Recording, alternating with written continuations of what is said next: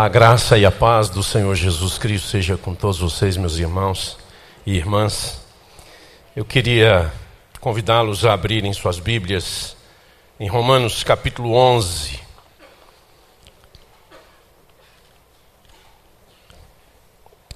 Quando Ebenezer me convidou, ele me disse que eu ia pregar nesse texto, Romanos 11. E eu fui ler e meditar e orar. E fiquei com a sensação que se Paulo não tivesse escrito de 9 a 11 teria sido mais fácil. E hoje com o Dr. Shed aqui ficou mais difícil.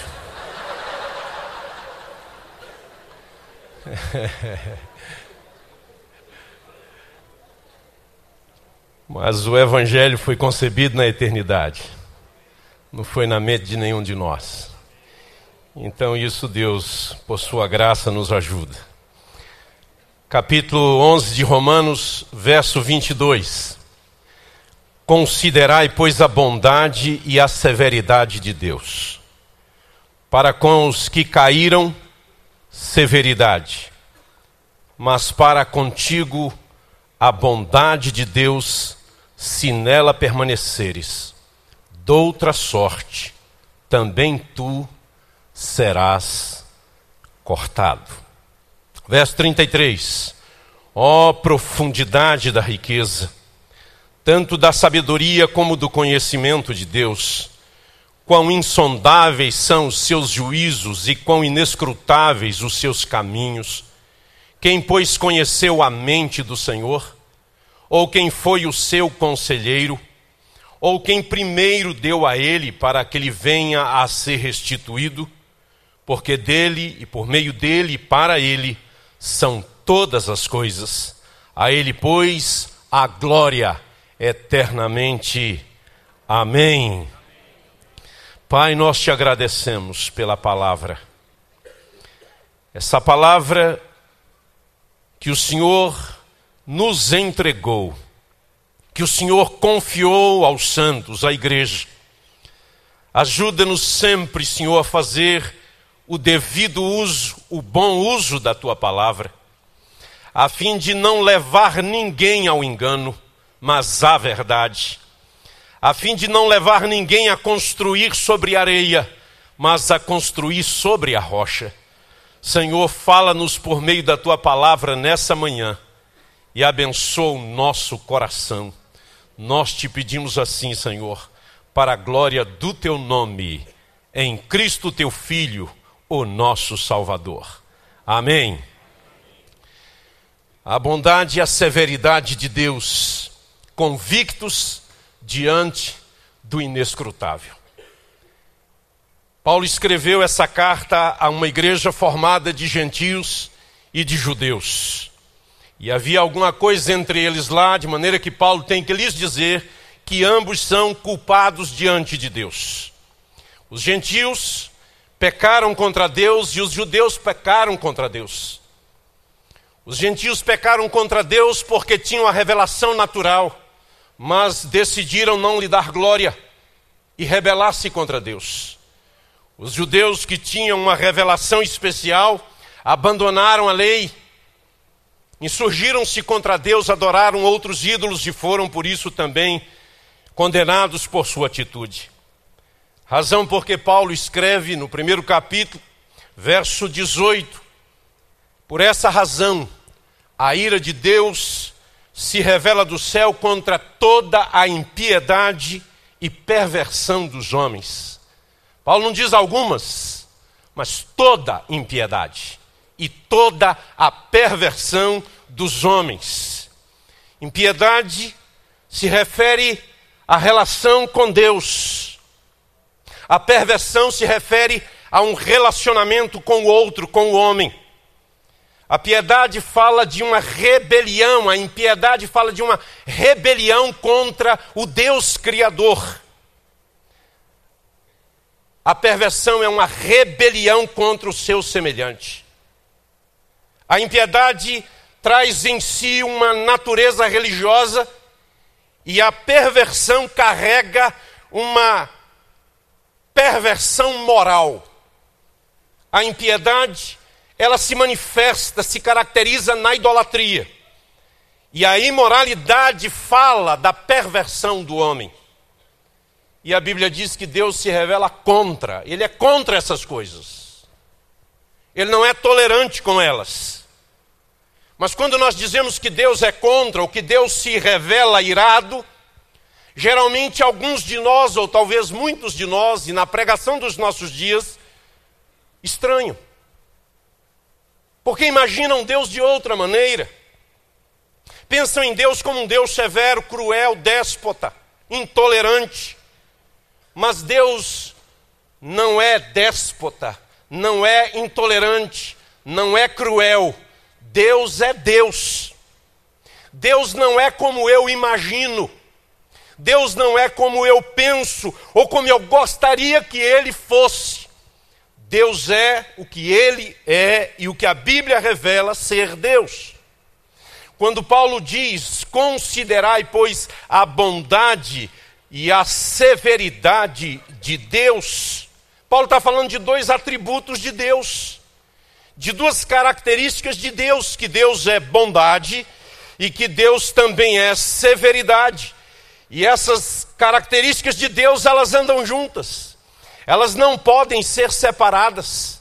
Deus não é num momento bom e no outro momento severo.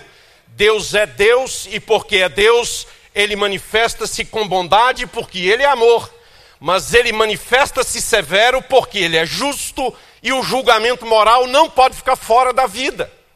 Queridos, não temos como anular, porque no processo da graça, tudo que Paulo escreveu do primeiro capítulo até o capítulo 11, a graça manifesta-se e a ira e o juízo de Deus também. Os gentios não deveriam se ensoberbecer, é isso que Paulo está dizendo para isso, para eles aqui.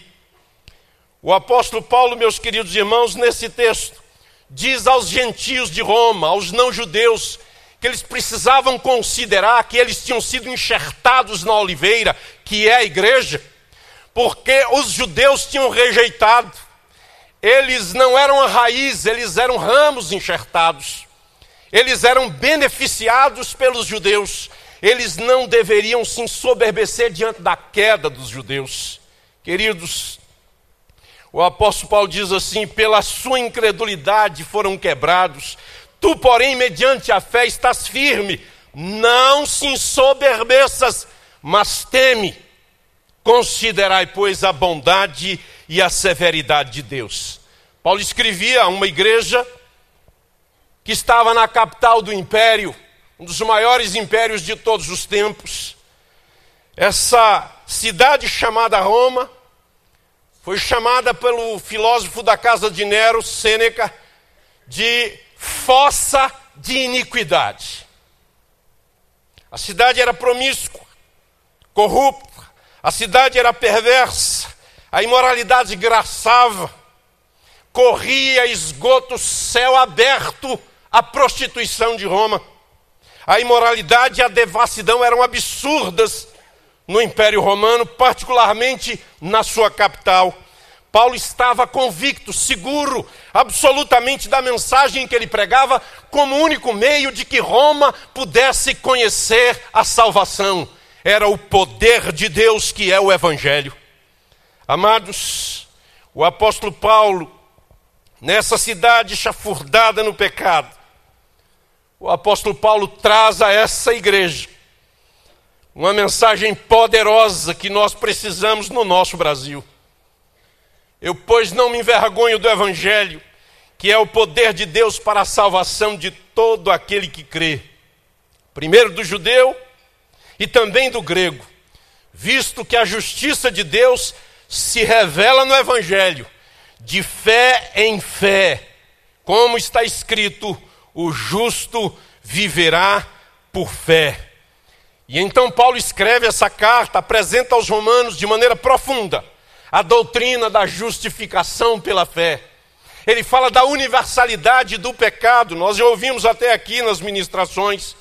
Ele fala dessa plenitude da graça, que mediante a fé o homem encontra-se com Deus que pode salvá-lo da sua imoralidade e libertá-lo da impiedade. Mas Paulo deixa claro logo de início que a fonte do evangelho não é ele, é Deus. Ele é o canal, ele não é o criador da mensagem, ele é o mensageiro, ele não é o dono da mensagem. Essa mensagem não vem de homens, meus irmãos. Ela não pertence a homem nenhum, a ministério algum. Essa mensagem é a mensagem da palavra de Deus.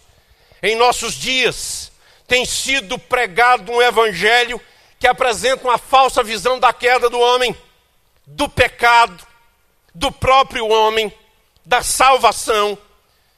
Nós temos tido um evangelho que mostra as necessidades imediatas, passageiras, temporais do ser humano.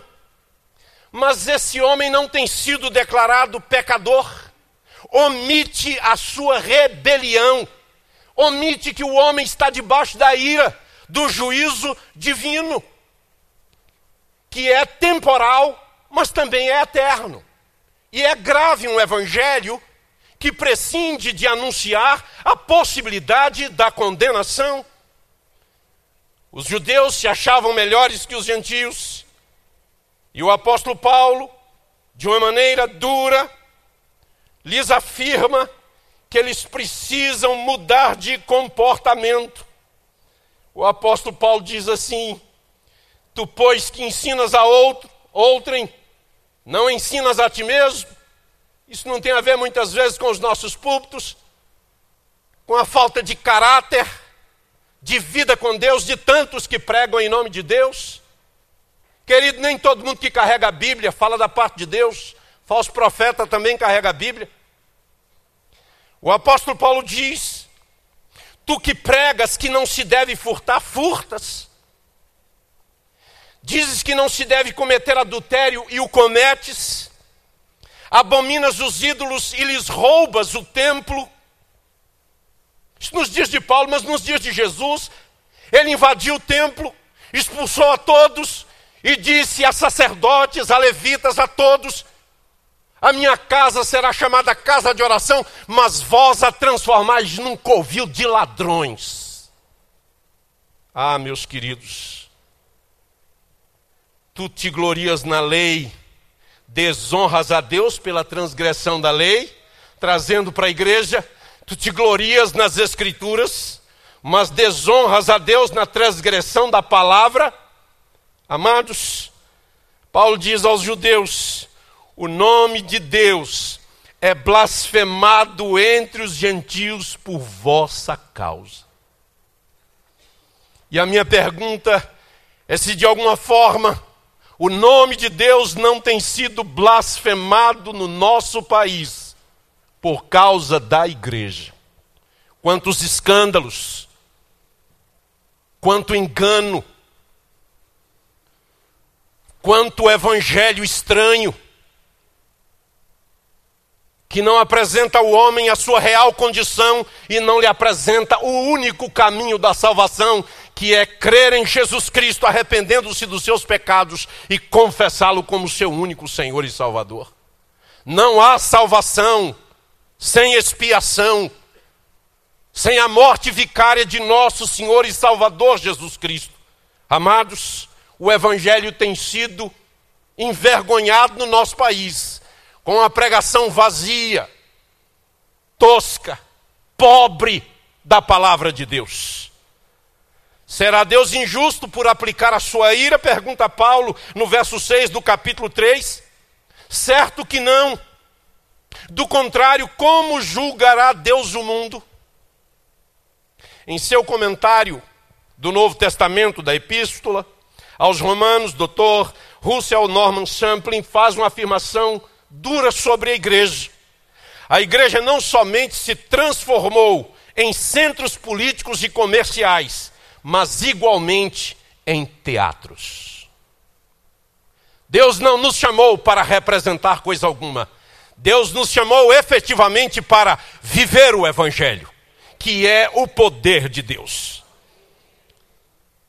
No capítulo 10, verso 3, Paulo diz aos judeus: desconhecendo a justiça de Deus, diz dos judeus, desconhecendo a justiça de Deus e procurando estabelecer a sua própria, não se sujeitaram à que vem de Deus.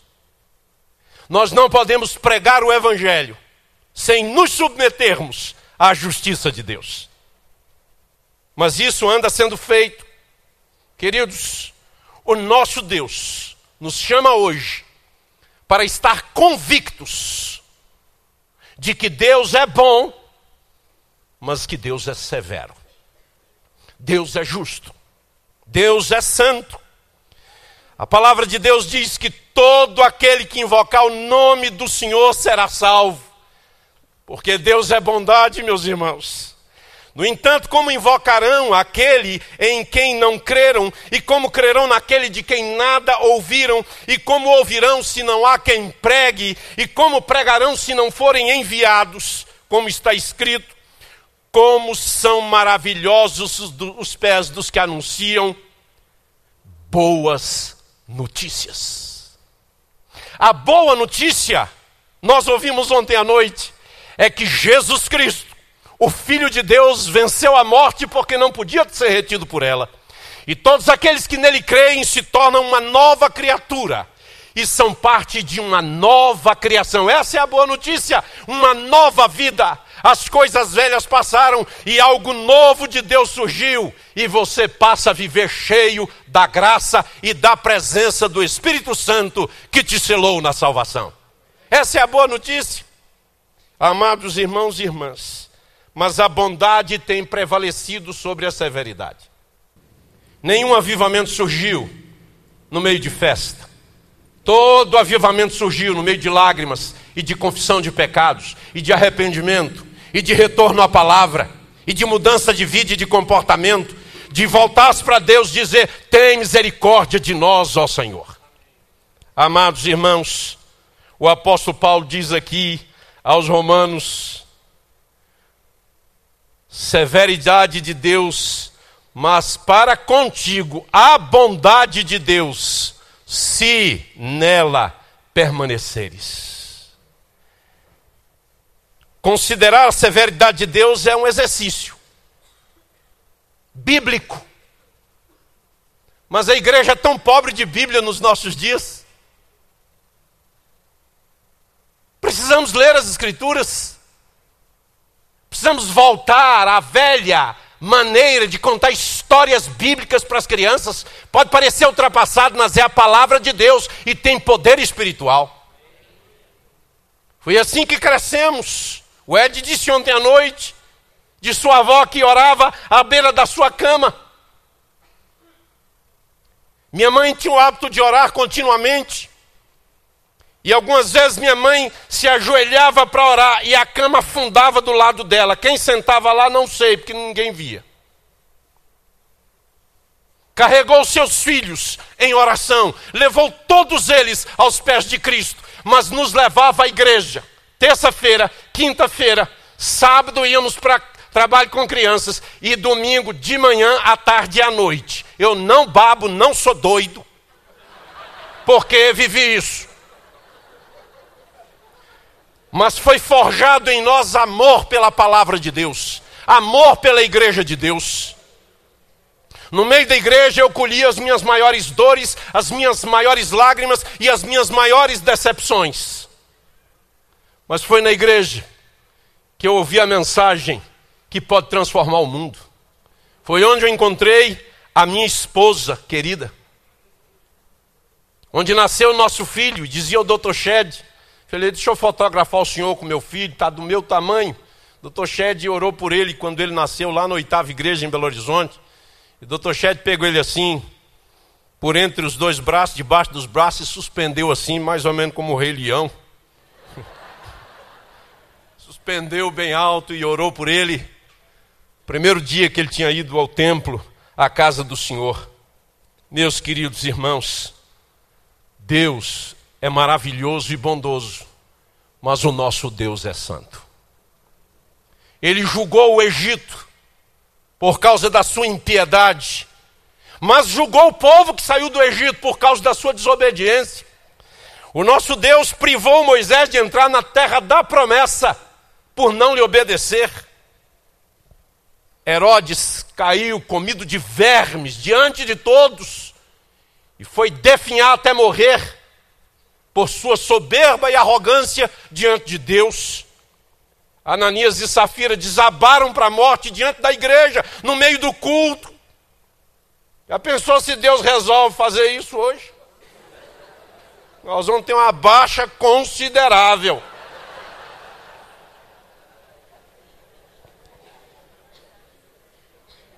A severidade de Deus pode se manifestar na natureza, meus irmãos. Tem gente que se choca com o que eu vou dizer, mas eu não me choco. Em 26 de dezembro de 2004, um terremoto atingiu a costa da Sumatra, na Indonésia. Eu e minha esposa e, nosso filho estávamos num belíssimo hotel dentro do Pantanal Mato Grossense, descansando. E naquela noite, aquele, ter, aquele terremoto submarino levou aquelas ondas de mais de 20 metros de alturas a varrer a Indonésia.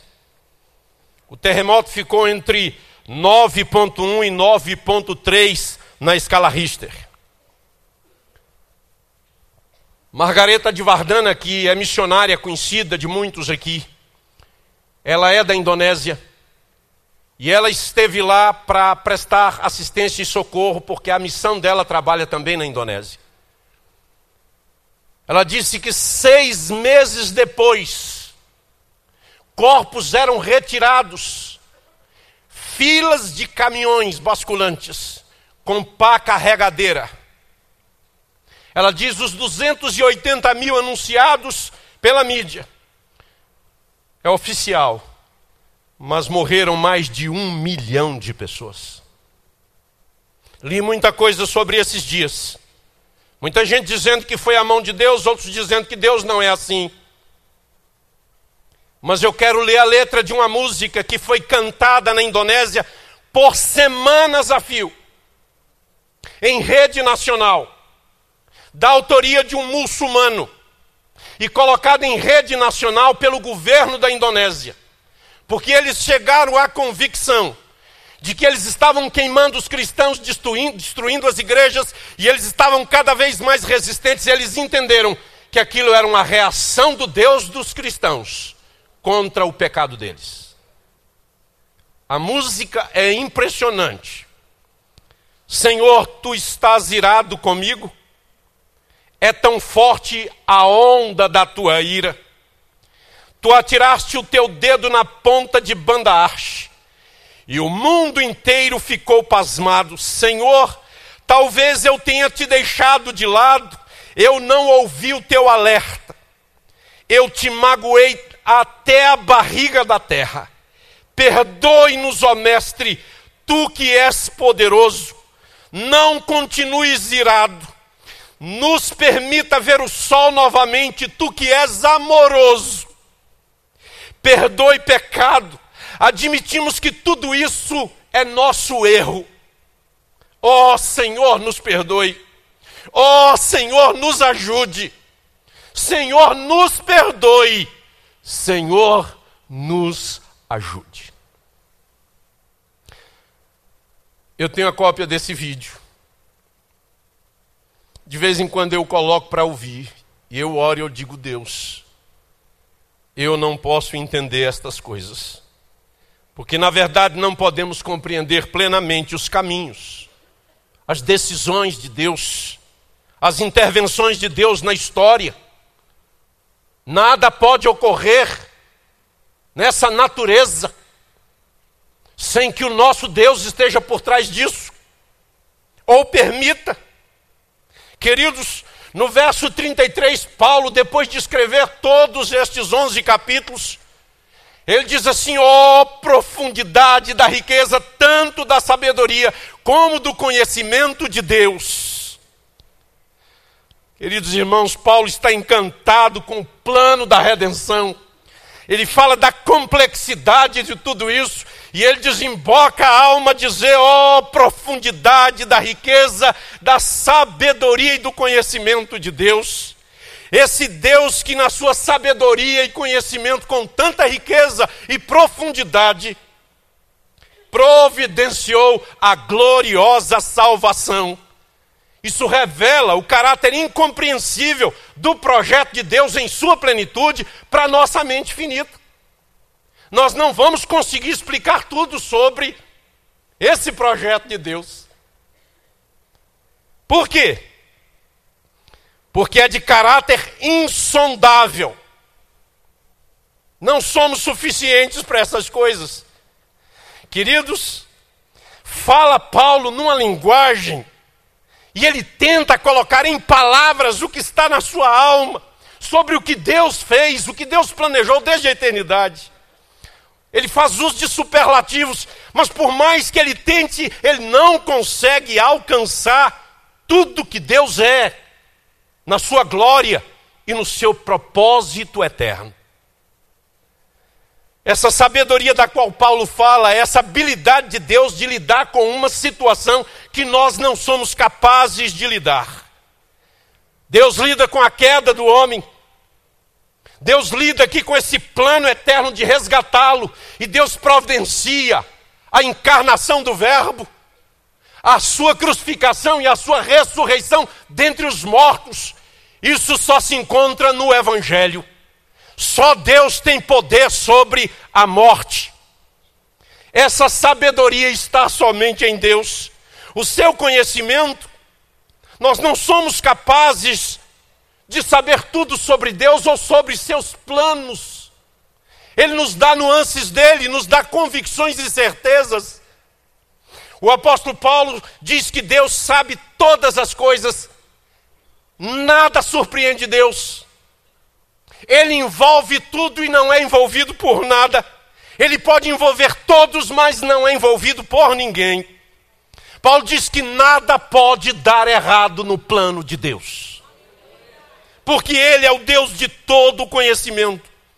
Mesmo que seja incompreensível aos homens. Amados, eu estou convicto diante do inescrutável. Eu posso não penetrar, eu posso não conseguir investigar, eu posso não chegar à profundidade de tudo que a Bíblia fala, porque vai além das minhas sondas e vai muito além das nossas teologias. Excede o entendimento humano, é impossível rastrear, é impossível encontrar, descobrir tudo sobre o nosso Deus a vida vai acabar e você ainda não chegou lá. Você chegará lá e o verá face a face e será conhecido. Ele será conhecido como você é conhecido por ele. Lá sim, aqui não.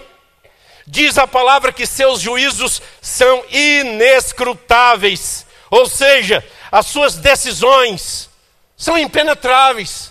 Algumas decisões de Deus eu não posso entender, eu não consigo entender. E eu não tenho necessariamente que entender, eu tenho que saber que Ele é Deus acima da minha compreensão. Seus caminhos são seus métodos. Ele faz uso da incredulidade dos judeus para salvar os gentios. Ele usa a transgressão de um para abençoar o outro. Dá licença, ele é Deus. Ele faz como quer, quando quer, a hora que quer e não vai pedir licença. Ninguém dá conselhos para Deus. Está escrito na sua palavra: quem conheceu a mente do Senhor, ou quem foi seu conselheiro, Deus é seu próprio intérprete, irmão. Ninguém pode lhe acrescentar absolutamente nada. O problema básico do ser humano não é ignorância sobre Deus. Porque está escrito que Deus lhes revelou o suficiente para que pudessem dar glória a Ele. O problema básico do homem é rebelião contra aquele que ele sabe que existe. A própria criação anuncia as obras de Deus, mas a rebelião do homem leva-o a negar o Deus Todo-Poderoso. Convictos, que evangelho estamos anunciando? Na cruz, nós encontramos, irmãos, a clara e inequívoca manifestação da bondade e da severidade de Deus. Jesus é a bondade de Deus para conosco, mas é também a manifestação da justiça de Deus contra o pecado, a severidade de Deus contra o pecado. Queridos, nós não podemos é, seccionar o Evangelho e arrancar o julgamento da vida moral, não podemos. Precisamos do julgamento. Sem bondade, o Evangelho fica vazio de amor e de misericórdia, mas sem severidade, o Evangelho é vazio de justiça e de verdade. A cruz revela tanto o amor quanto a justiça de Deus.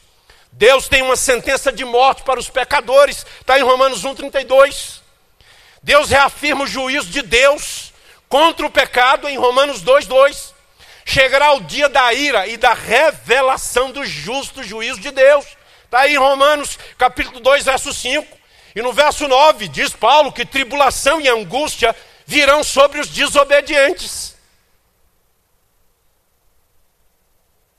E no verso 11 do capítulo 2 diz que não há acepção de pessoas. Eu sou batista. E daí? Eu sou presbiteriano. Já fui.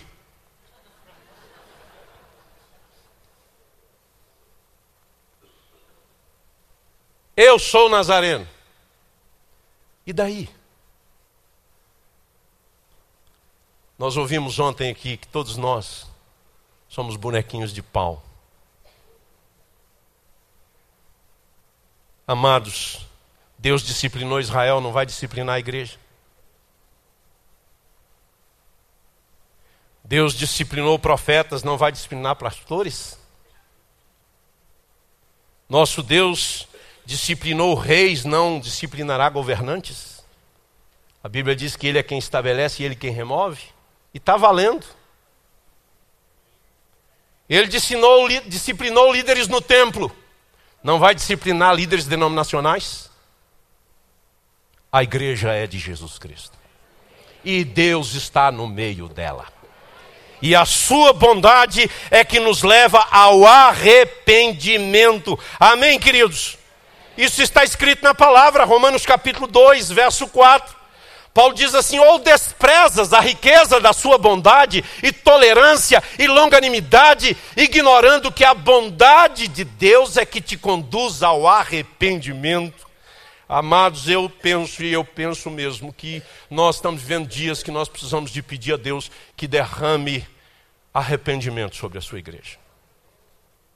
Arrependimento pela falta de paixão pelas vidas das pessoas arrependimento pela omissão de pregar um evangelho que confronta o pecado, fala do juiz de Deus, mas fala da sua bondade que alcança, que liberta, que restaura, que faz a vida brotar da morte.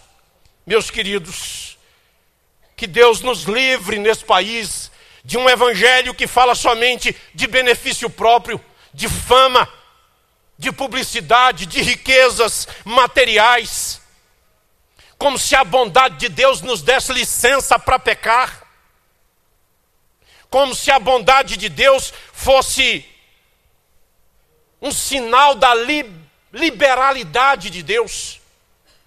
Ah, meus queridos irmãos, nós precisamos saber que o nosso Deus, ele é bondoso, ele é severo.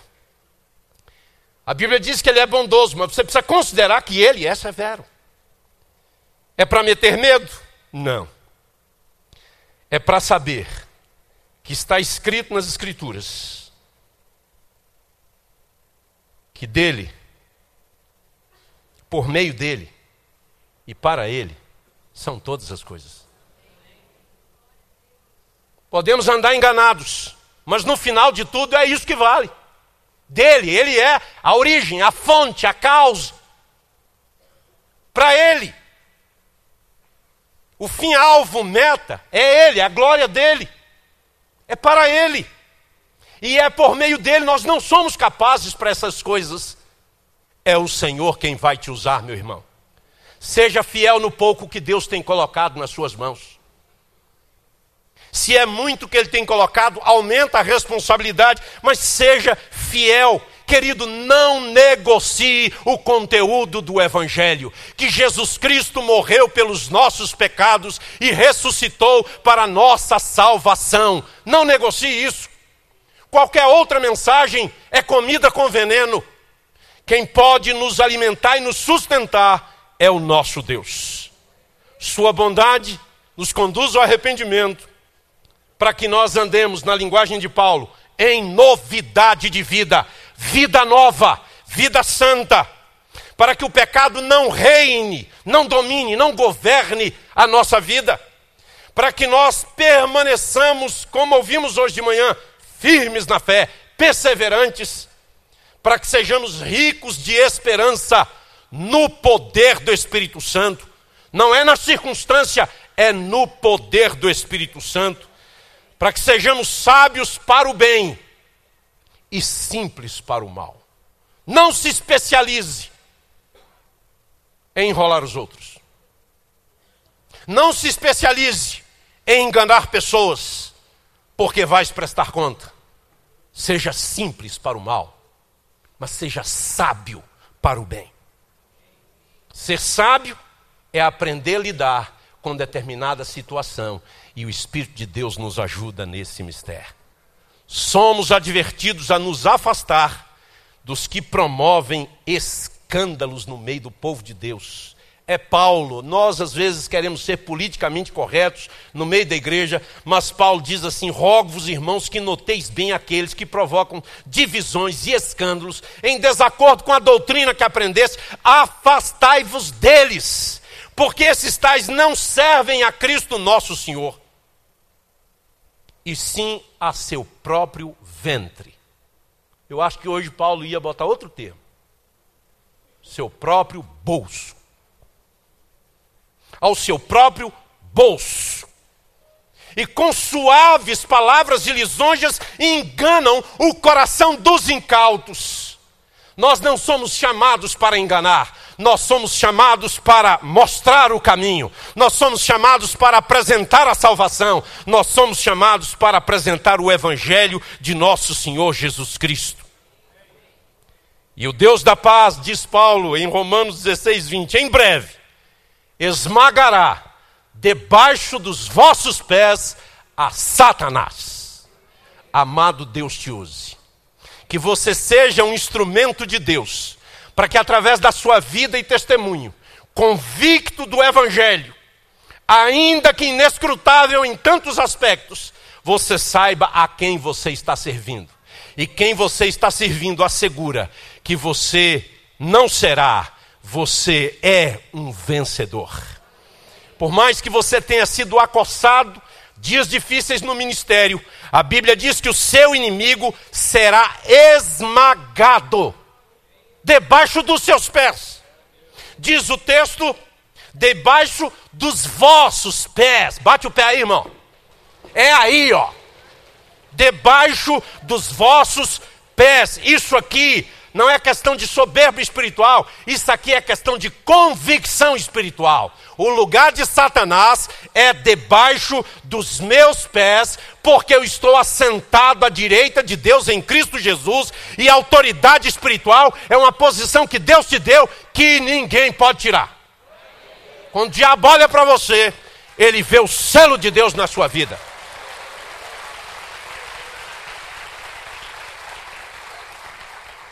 A graça de nosso Senhor Jesus Cristo seja convosco. Eu desejo que a graça seja com você nessa manhã.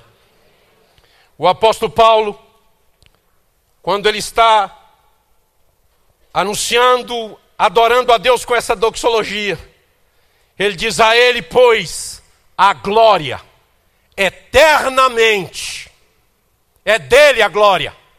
Ele diz amém. E eu pergunto, você pode dizer amém também? Você está seguro de tudo quanto Paulo disse? Ou precisa se arrepender? Precisa voltar atrás em algumas práticas? Depois de ministrar para um grupo de pastores numa determinada cidade, o líder se levantou e disse: Eu creio que depois de ouvir essa palavra, nós precisamos reconsiderar alguns dos nossos caminhos. E eu disse para ele: faça isso, meu irmão, porque você não vai perder. Quando a gente reconsidera caminhos errados, a gente cresce para a glória de Deus.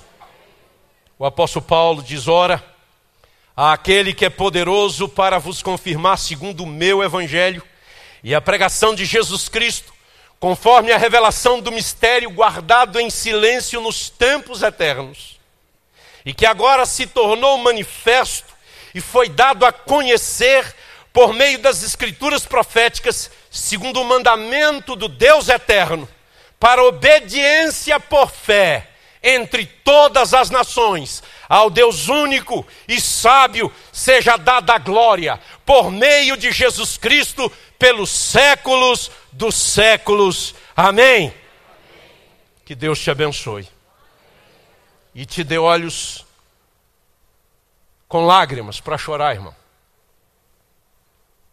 pela nossa igreja, nesses dias no nosso país. A igreja deve ser livre, como Deus livre é, porque ela é cheia do Espírito. A igreja precisa se levantar e dizer: Assim diz o Senhor. Convictos diante do inescrutável, mas que o Pai nos revelou, apesar das nossas finitudes mentais, mas nas nossas limitações, o Espírito Santo intercede por nós. Que a bondade de Deus e a severidade de Deus possam fazer parte da sua vida e da minha vida. Que Deus nos leve a nos ajoelhar aos pés da cruz e confessar que só Jesus Cristo é Senhor e que a nossa vida é vida de servos aos seus pés. Deus te abençoe, em nome de Jesus.